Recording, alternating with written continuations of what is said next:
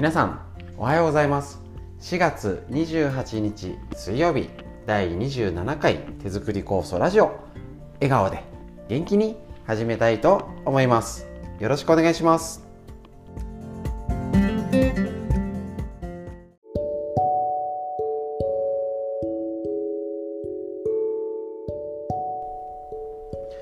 はいそれでは今週の特集は手作り酵素の基本のお話。ぱりあのちょっとこうやってね改めてお話ししてみるとやっぱり基本って大事だなってこともありますし何でしょうねもう毎回のように来てる方はね基本ってやっぱりなかなかねきちんと確認するってないかと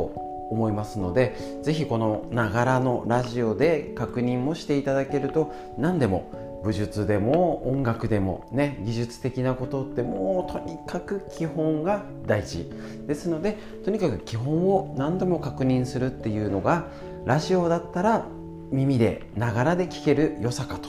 思いますので是非、えっと、確認して聞いてください。そうしましたら今日どうしましょうね。お話しする中身としたら、えっと、最初は季節を守るんだよ、ね、春をと秋ね、季節の酵素を守りましょう。同じ酵素は一年中飲まないよみたいな感じになります。で、えっと、昨日がですね、えっと、個数期間が1週間ぐらいですよとねあのやりました。ただ曖昧ですよっていうことですね。はい。でそしたらですねこの出来上がったものの保存のお話でもどうでしょうか。えー、っと手作り酵素、えー、うちだと20年30年ものが古くはあるでしょうか。あの十勝金星社の方でいただいたものもありますし、まあ、大体うちそうちとしたらそんなに飲みきんないかな。もともとがねこの暑いぞ熊谷。埼玉県熊谷市に近いこちら本庄市、あのー、とっても暑いんでね。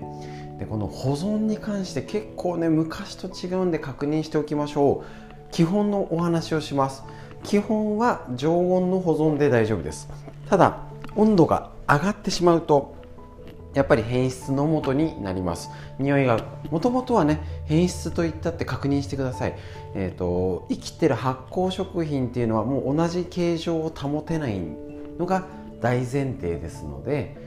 例えばあの匂いが変わったり味が変わったり見た目が変わったりっていうものが生きてるもの食品の基本のあるべき姿です。取ってきたきゅうりが同じ状態でずっとあるっていうのは本来であれば異常な状態になります。なのでずっとそれをね例えばきゅうりをもいできてそのまんまで置いたら干からびちゃうよね。だけどぬかずぬか床に入れたら味が変わって風味が変わって栄養価例えばビタミン B 群とかが増えて味が美味しくなるよっていうのが発酵食品のこの醍醐味定義素晴らしいところ、ね、になりますのであれだけのただね草だけをむしゃむしゃ消化できませんと。で太陽、ね、草になるために太陽の光を浴びて根から吸い取った水分ですねその地球上から土から吸収した水分を葉っぱに溜め込んでそれのエキスを浸透圧で出してるよっていう状態になります。なので、えーと、ただの水を飲んでるわけじゃないんですよね。なのでその状態でだけど発酵1.1倍あれだけたくさんのお砂糖を使うので例えばお菓子作りだったらお砂糖が入ることによって保存が効きます。例えば塩鮭お魚系を塩で揉むっていうのをパラパラとかけるだけでしたら大して保存はできません。だけど例えば北海道であるような鮭のがっちり塩で締める状態だと長期の保存ができるよっていうのが発酵食品の定義になります。だから梅干しとかでもやっぱりあのうちなんかは好みの問題で薄味でちょっとね作ったりしてただ塩を少なくしたら失敗しますからね。だけど塩を強めにした方が長く持つよってのが漬物のねもう暗黙暗黙の了解っていうと何でしょうね。ルールになりますね。なのであれだけしっかり砂糖を使ってるから保存が効くよ。だけどねあの今まで常温で入りきらない分冷蔵庫でいいんじゃないぐらいでしたけど最近だとちょっとね冷蔵庫に入れた方がいいって言い方にせざるを得ない状況でしょうか。季節がいつも通り来ない。変に雨が降らない。ね。変な時降る。変な時間帯に降る。乾燥湿気とかの問題が違ってきているので、ね、人間の体もおかしくなるように微生物の居心地も悪いみたいで本当にここ23年、まあ、前から増えてはきたんですけど保存しててカビちゃったとか、あの味が変わっちゃったんですけどってのが多いですしかも初めての方で何か作り方失敗しちゃったかなぐらいだったら分かるんですけどももう10年15年と、ね、もうねベテラン選手勢が言っちゃえば適当にやってても本来大丈夫なはずですよね。ありますでしょうか？お味噌。梅干しを厳密にあの温度計測って湿度計測って保存してるなんてうちないですよね。お米とかね。ね。大体は大体ですよね。だけどそれが変な時になんか普通の感覚でやってても変質しやすい環境が変わってきてしまっています。例えばこううち長くやってますので35年とかやってると昔は家ねお家で家でやったからああ一軒家いいよね私マンションなんでちょっと保存心配ですだったんですけど逆転しつつありますね。マンションで帰って北側のとか涼しいところ温度上がらないよって部屋は案外安定してるらしいです。すいませんうちマンションじゃないんでらしいになってしまいますけど。例えば今の新しいマンションなんかドア閉めるとボンってなるような気密性が高いベタギソで空気の通りが悪い。だからある意味逆に24時間換気にしないとこもっちゃうみたいな。っていうとぬか漬けも美味しくできないんですね。例えば秋の酵素。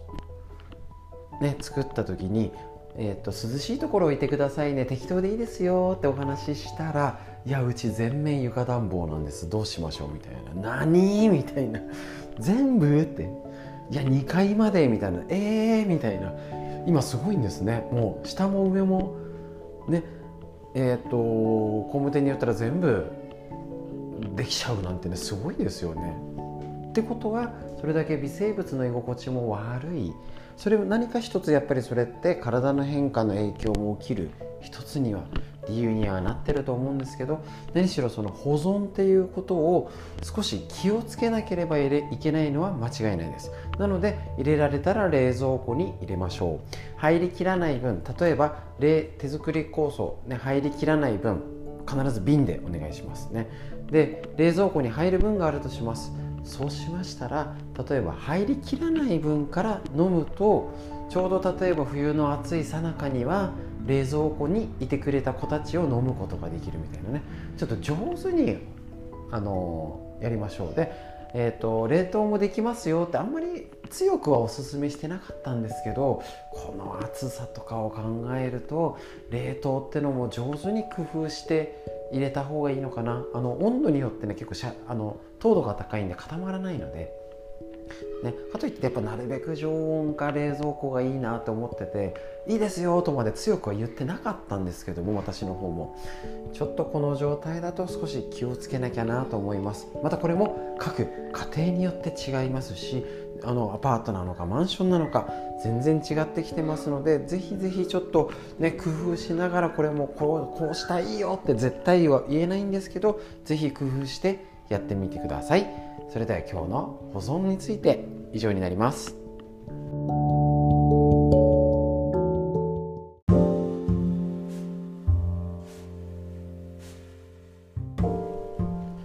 はい、それではですね、本日ちょうどお電話で質問いただきました。ことについて、えーと、質問コーナーという形で皆さんでシェアしたいと思います。えーと、子供でも飲ませていいんでしょうか？ということで、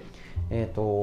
ご質問いただきました、あのー、基本ね食品ですので全然問題ないです、えーと赤ちゃんのうちからうちも飲ませてますしね。一番下の子はまだまだ、あの小学校上がったぐらいなんですけどめっちゃ飲んでますと。ただ、えーと、基本は間違えちゃいけないのはあの赤ちゃんもう大丈夫なんですけれども酵素栄養とか良すぎるっていうか何て言うんでしょうね。あのー、酵素だけだとそればっかりになっちゃってもまずいんかなと。どういうこと？えーと、うちの下の子もそうだったんですけれども、えーと、いろいろあの、ね、母乳があげられない方とかあのいろんな問題でねあのミルクにしてって言って間にミルクと酵素とっていう併用の仕方っていうしてる方もいてやっぱりねあんまり上げすぎると噛むって大事なんで食事がちょっとね遅くなったりする傾向があるようです。だから上手に基本は、えっと、特に赤ちゃんが小さい頃っていうのはママが飲んで母乳を介していい母乳がいく。こっちの方が理想だと思うんですね。で一番の理想はそれを過ぎたら食べる噛むこと脳への刺激。とっても大事になりますのでまず食べることが第一もうそれは間違いありませんのであの今までだったら、うん、まああの特に病なんかなければねいいんじゃない？補助的にって軽く言ってたんですけれどもといろいろ環境が変わりすぎた今。特に子供も殺菌消毒。むしろあれですからね。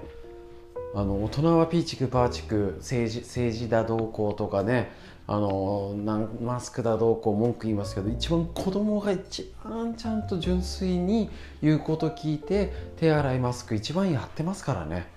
そっちの方が逆に偉いなって思うんですけれどもそれだけあの常在菌を良くない状態。にしてるのは間違いないんです。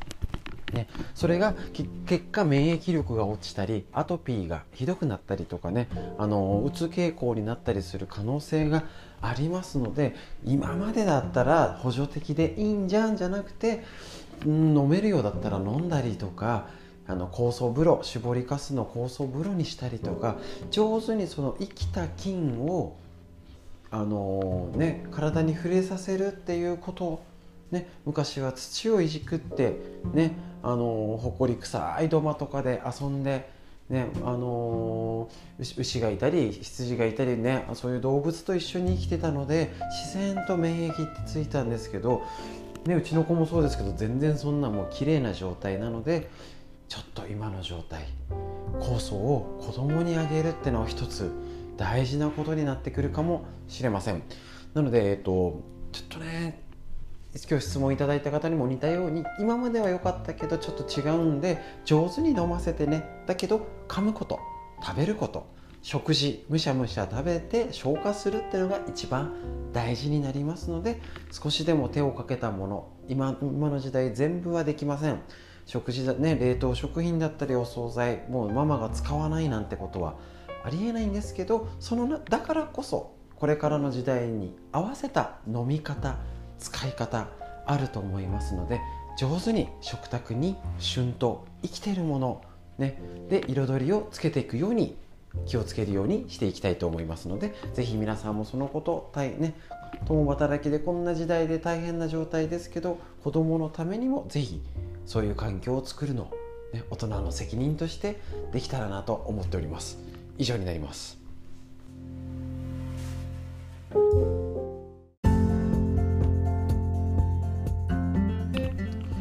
はいそれではですね今日の手作り酵素ラジオちょっとですね特集と質問に答えるのに力が入りすぎてしまったらいい時間になってしまったのでまあこれはこれでよしとしてえーと、今日ちょっと他に 新聞記事とか用意してたんですけれどもあのまあこれぐらいでいいかなと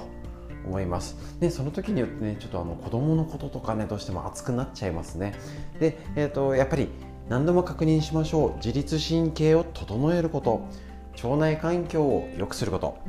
体を温めること。これで免疫力を高めることができます。前ちょっとお話ししたお酢とか飲んでますでしょうか？ね、酵素もそうですけれどもお酢とか味噌汁とかねそういうあの超、えーと、お医者さんが、えーと免疫力を上げる50の方法なんて言って大々的に名医39人が明かす新常識なんてすごいこと書いてありますけど結局お茶でうがいするとか鼻うがいとか、あのー、味噌がいいよお酢がいいよなので基本じゃんと。やっぱり何でも基本が大事ということになります。はい。で、えっと、ちょっと天気が崩れていくということで水木木曜日は雨なのかな？どうでしょうか皆さん、えーと、今日の空模様を自分で確認して風ねなんか冷たかったりすると思います。朝晩が温度下がってきております。そういう空気も感じて風も感じて空の色どんな色でどんな青でしょうか。どんな雲が流れていますでしょうか。きと匂い感じてみながら今日も一日皆さんにとって笑顔でいい一日が送れますように最後までお聴きくださいましてありがとうございました。これにておしまいです。